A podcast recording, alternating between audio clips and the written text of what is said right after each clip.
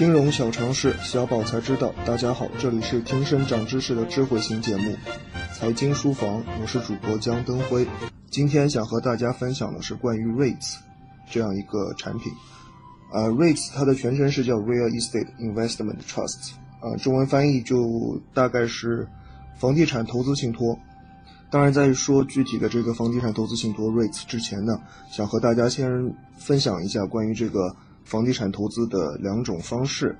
第一种方式就是这个直接房地产投资，简单说来就相当于投资人进行直接的呃房屋的购买，呃这种样的投资方式呢有它的优缺点，它的缺点是在于，嗯咱们如果进行一个物业的购买的话，它的流动性会比较差，咱们可能不能在短期内很快的变现。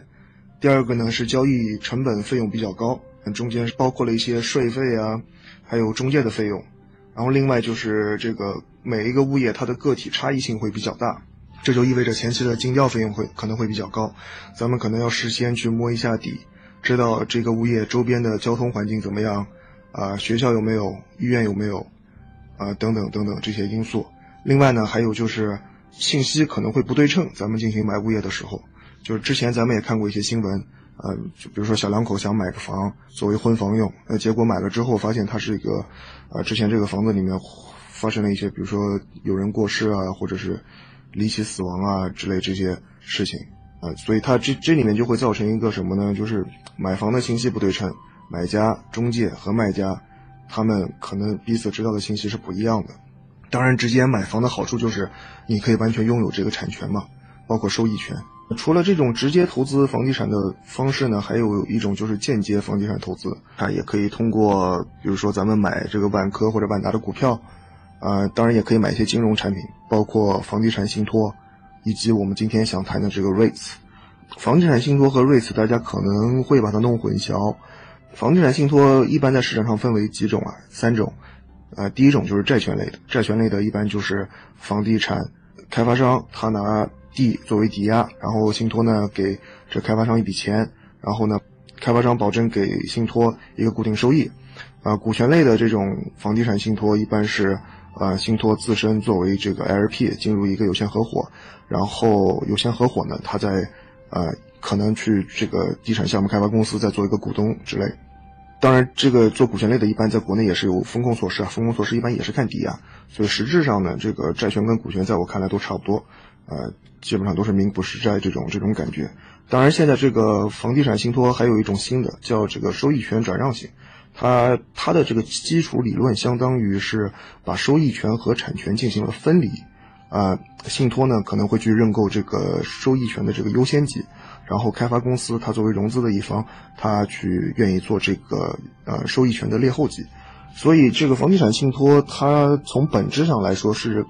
为地产公司做一个短期融资行为，这么一件事情，啊，或者说他是为这个地产公司到时候拿地，啊，开发做的这个开发使用，主要是干这么一件事情。然而瑞慈就不太一样，瑞慈呢，它它并不是说把钱给开发商去做一个开发使用这么一个目的，而是一般情况都是啊，咱们说这个地产公司，他看中一个物业，然后呢，他想把这物业给买了，买了之后呢，进行升级改造。然后持有个三到五年之后，再把这个物业给卖出去，转手出去。然后这个时候，他们要要的这个呃融资呢，一般是从 REITs 这边进来更好一些。因为在很多国家其实都规定了，这个你做 REITs 作为这个房地产投资信托，你的主要用途不能用于在开发，这是主要原因。当然了，就是。就是说到这儿，不知道大家大家会不会觉得，就是 REITs 和这个我们平时见的房地产信托，更多的是形式上的不同。就是说，其实本质呢都是，呃，咱们以一个基金或者信托的形式融一笔钱，融了钱之后呢，呃，你要么做开发，要么呢就是做所谓的这个升级改造。嗯，其实本质上说是这么回事，但是呢，为什么还是有些人，比如说他想做这个？主要想做升级改造这方面的业务呢，他要说自己是 REITs 呢，主要一个原因是在于它的这个税收问题，就是在咱们拿美国作为例子，因为中国现在还没有这个成熟的，就是完全的一个 REITs 产品出来，咱们就拿美国先做一个例子，就是美国那边你如果做 REITs 的话，你在满足一定条件之后，你每一期拿到的收益都是免税的。之前我们这边做过一个案子，就是美国那边 当时做的是一个叫 Single Family Houses 吧，我记得，啊，当时他就是这么说：如果咱们进入这个 REITs 的话，我们呃只这个 REITs 只要保证他每一期的收入的百分之九十，呃分配给这个 REITs 的份额持有人，那么只要满足这个条件，那么这部分的这个收益呢就是免税的。呃，所以一般如果对商用的这个物业进行投资的话，因为商用物业一般会带来租金啊，或者是比如说酒店的话，也可能就是就酒店入住的房费啊这些东西，它是有个稳定的现金流，只要这部分现金流呢，呃，它是按照法律，比如说达到百分百分之九十以上，这个现金流只要返还，那么这部分返还的钱是不用收税的。如果呃你做同样一件事，但你不说自己是 REITs 的话。那么这个时候，当你拿到的这个每一期的租金收益，很有可能你就要付税，这个税率而且相对比较高，可能在百分之三十到百分之四十五都是有可能。这个根据不同的法律，不不同的地方有不同的规定，所以税收呢是区别 REITs 和其他的这个信托啊或者基金的主要的一个因素之一。当然除此之外，REITs 还有一个非常重要的特性，就是 REITs 可以去上市。REITs 一般分为这个公司型 REITs 和契约型 REITs，他们。公司和契约的意思就是说，什么 REITs 还是同样的 REITs 啊，只是说公司型和契约型它们的载体不同。契约嘛，就是契约甲乙双方之间，我们做一个契约型的一个行为，就跟大家平时买的这个契约型基金是一个概念。然后公司型呢，相当于就是得有股东，得有这个公司章程，它就是正儿八经的，你可以看成是一个公司。然后啊，不管怎么样，REITs 呢，它都是可以上市的。它上市就意味着它可以在二级市场进行份额的交易。说白了，就和大家买股票是一样的，有买有卖，是个自由买卖的一个过程。之前那个凯德，不知道大家知道不知道？这个做商业地产的一个公司啊，他们做的挺大。然后他们就是在国内一开始应该是拿了七个七个地块，拿了这七七块地呢，然后他就打包做一个 REITs，然后做一个 REITs 之后呢，他在新加坡进行上市，然后在新加坡进行上市之后，呃，REITs 他首次 IPO 拿回来的钱。啊，具体的再去为这七个应该都大部分酒店、写字楼这样的这样的商业物业，啊，给他们进行开发啊，进行升级，呃，像这种样的这种交易的方式呢，就是可以上市的这种交易方式呢，对于这个地产公司来说是个好事，因为意味着他们的资金可以快速的回笼啊，同时呢，他们的资金占用率呢相对比较低，因为它相当于是借用了这个市场上的钱去帮他做了这个物业的升级这么一块业务嘛。所以，它也就这个 REITs 啊，它也就帮助了这个地产公司从一个重资产，啊，转变为一个轻资产，这么一个一个非常有用的一个工具。呃，当然，同时 REITs 可以在二级市场交易，其实对于投资人来说也是个好的事情。呃，因为我们说了，传统的这个房地产投资，比如说咱们买房的话，你的流动性会非常的差。你现在买。你很少说，我明天就能把它卖掉，同时赚一个比较好的这个收益的。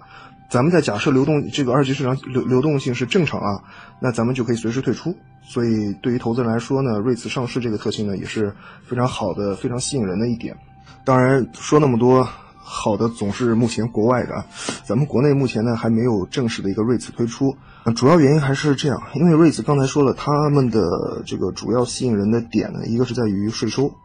就是刚才说那个租金收益啊，就百分呃，就是免税这这方面。先咱们先说这个免税吧。呃，那个中信证券之前他们出了一个就是类似类 REITs 的一个产品，啊，它不是真的 REITs，但是和 REITs 挺像的。当时他就是说只让机构投资人进去，呃，当然中间原因有很多，但是有一个大的原因是什么呢？